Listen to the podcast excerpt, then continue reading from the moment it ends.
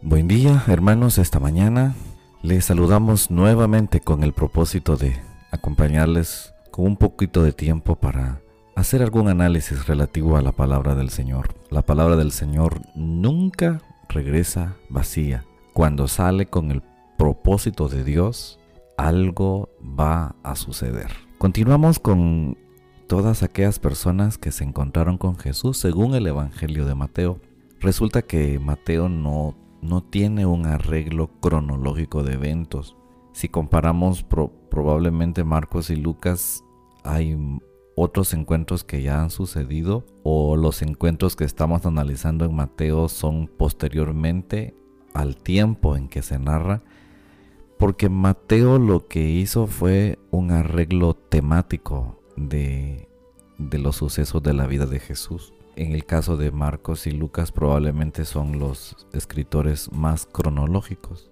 Lo que quiero decir es que hacen un arreglo de los eventos tal y como fueron sucediendo de acuerdo al tiempo. En el caso de Mateo no hizo esa clase de arreglo. Pero decidimos Mateo porque es el primer evangelio que se encuentra y eso es lo que vamos haciendo. Encontramos después de que Jesús se encontró con un centurión y la maravillosa fe del centurión, encontramos la, el encuentro de Jesús con la suegra de Pedro. No voy a analizarlo porque no encuentro demasiado más que fue sanada y que luego se puso a servirle se narra, digamos, el hecho de que, de que la nació pudiese ser gratitud a la suegra de Pedro el servirle a Jesús, pero no se narra más. Entonces yo voy a dar ese salto a un encuentro doble con dos personajes que también se encontraron con Jesús. Su reacción no era quizás la, la sincera, la idónea que a veces queremos encontrar, pero, pero en el caso de, de que se encuentran con Jesús y ocurrió algo, pues vamos a analizar. Ahí aquí hay dos lecciones especiales. Capítulo número 8, versículo número 18 de Mateo. Viéndose Jesús rodeado de mucha gente, mandó pasar al otro lado. Y vino un escriba y le dijo, Maestro, te seguiré donde quiera que vayas. Jesús le dijo, las zorras tienen guaridas y las aves del cielo nidos, mas el Hijo del Hombre no tiene dónde recostar su cabeza. Otro de sus discípulos le dijo, Señor, permíteme que vaya primero y entierre a mi padre. Jesús le dijo, sígueme, deja que los muertos entierren a sus muertos. De modo que tenemos aquí el encuentro de dos personajes y los vamos a analizar a los dos quizás con el tiempo que, que sea posible. Como ya le decía, no todos los encuentros son de sanidad, son de conversión. En el caso de hoy son dos personajes que estaban equivocando el encuentro con Jesús. Y, Jesús los ubica. Y eso es lo que creo que nos va a servir a nosotros en esta mañana. Jesús quiere ubicar el encuentro que tuvimos con Él. Quiere ubicarme a mí, quiere ubicarlo a usted. Creo que estos encuentros hoy tienen que ver con, con el seguirle, con, con el ser sus discípulos, con, con entender realmente qué es lo que significa seguir a Jesús. Un escritor dijo lo siguiente, que ser discípulo es ser un aprendiz, uno que sigue, uno que imita a Jesucristo, uno que se une a su destino, uno que se compromete. Ser discípulo es alguien que se casa con Él, que se niega a sí mismo para seguirle. Un discípulo de Jesús dice que se embarca en el proceso de llegar a ser como Él y hace de los intereses de su Señor los suyos. Si pensamos en Jesús solamente como uno que nos hace el favor de llevarnos al cielo al morir, probablemente vamos a tener un cristianismo débil. Llamarnos cristianos y asistir a una iglesia no significa que somos discípulos de Jesús. Ser discípulo de Jesús, hermanos, creo que es otra cosa mucho más grande. Y probablemente ser discípulo de Jesús no es fácil. Para este momento los ánimos y las emociones de las multitudes que, que seguían a Jesús, hermanos, habían visto su gran poder, eh, habían visto sus milagros, sus señales. Y nuestro Señor quería ser sincero con todos aquellos en cuanto al precio que se debe de pagar cuando le vamos a seguir. No, no, debe, no debe ser el hecho de que le vamos a seguir solamente por emociones. Y se presenta aquí un escriba para decirle eso que leímos, que a donde quiera que el Señor fuera, Él lo iba a seguir. Posiblemente este escriba había estado presente en el discurso del Sermón del Monte que el Señor había dado. A lo mejor había tenido la oportunidad de ver los milagros. Por ser escriba, era un maestro de la ley. Parece ser que se había emocionado por todo lo que había oído y visto a tal punto que estaba dispuesto a convertirse en un discípulo de Jesús según él. Sin embargo, no se esperaba este escriba la, la respuesta que, que el Señor le iba a dar. ¿Y cuál fue la respuesta que el Señor le iba a dar? Y le dijo el Señor, las zorras tienen guaridas y las aves del cielo nidos, mas el Hijo del Hombre no tiene dónde recostar su cabeza. Yo pienso que con estas palabras Jesús estaba dándole a entender algo que el escriba tenía que entender, algo del Evangelio, que el Evangelio no es un camino de rosas, el Evangelio es un camino acompañado de pruebas, de enfermedades, de dificultades, probablemente de muchos sufrimientos. Nuestro Señor no vino a este mundo, hermanos, y todos lo sabemos, en una cuna de oro. Vivió dependiendo siempre de la providencia de Dios, sin bienes materiales, murió sin poseer grandes riquezas hasta la tumba donde le colocaron no le pertenecía al Señor, eso le había sido, le fue prestada.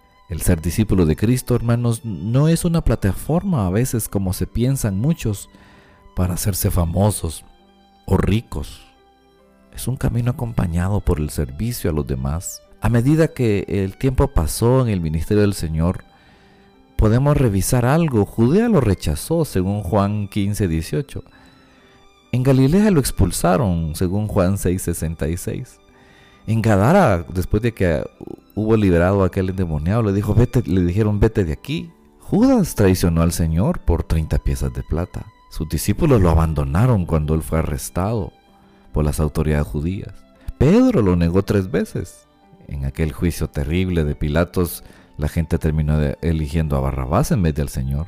Así que ser discípulo de Jesús implica probablemente muchas cosas que aquel escriba no estaba considerando. Continúa el siguiente personaje que se le acercó y Mateo le llama el otro discípulo, pero no sabemos realmente que si llegó a ser su discípulo, pero dice el versículo 21, otro de sus discípulos le dijo, Señor, permíteme que vaya primero y entierre a mi padre. Jesús le dijo, sígueme, deja que los muertos entierren a sus muertos. Este pasaje probablemente necesita una interpretación más profunda, un análisis pero así rapidito. Se cree que en el Antiguo Testamento era la absoluta responsabilidad de los hijos velar por sus padres y posteriormente tras la muerte de sus padres los primeros en ser los responsables de estar para el entierro y, de, de, sus padres eran sus hijos, que no, no debían de estar ausentes los hijos. Una. La otra cosa es que existía una frase como anecdótica o como, como una especie de refrán. El, el decir, permíteme que vaya primero y entierre a mi padre. Un misionero de hace un buen tiempo se encuentra con un turco y se hacen amigos y le dice, hablan relativo a al, al ministerio, al ser misionero y la persona con quien que habla con el misionero le dice, me interesa el ministerio, eh, pero primero voy a ir a enterrar a mi padre. El misionero entiende que le está diciendo que se murió su padre, entonces le, le da las condolencias, le dice, lo siento mucho por la muerte de tu padre. No, no, le dice, mi padre no ha muerto. Lo que le quiero decir es que voy a ir eh, a, a cuidarlo, a estar con él hasta la muerte, y cuando muera, yo voy a involucrarme en el ministerio. Entonces, el misionero en ese momento comprende las palabras también de Jesús o del discípulo que le, le respondió en este pasaje.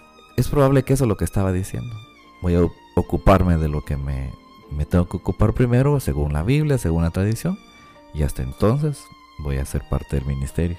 Creo que lo que Jesús está diciéndole aquí es, el ministerio a veces es de manera inmediata, el ministerio es prioritario, Dios es el número uno, cualquiera que esté poniendo o anteponiendo cosas, probablemente se está equivocando. Algunos dicen que cuando le dijo los muertos entierren a sus muertos, lo que le está diciendo los que no están vivos espiritualmente, probablemente necesitamos meternos más a este pasaje, pero las dos lecciones principales son de, de estos dos es uno que no entendía el compromiso, la seriedad del ministerio para quererlo seguir, y el otro no había descubierto que para que sigamos a Jesús, Él debe ser nuestra prioridad número uno.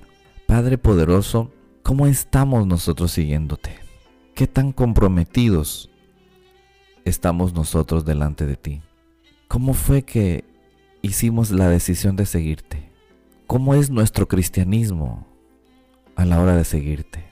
¿Realmente queremos ser tus, tus discípulos? ¿Realmente creemos que tú eres lo más importante que hemos hallado y que, y que estamos dispuestos a dejar lo demás porque tú eres lo mejor? Enséñanos a ser verdaderos discípulos, que vengamos a ti no por emociones y que estemos dispuestos a seguirte como a ti te agrada, Padre. Ser cristianos no es realmente ser personas que van a un templo y cantan alabanzas. Ser cristianos, Señor, es algo más que eso.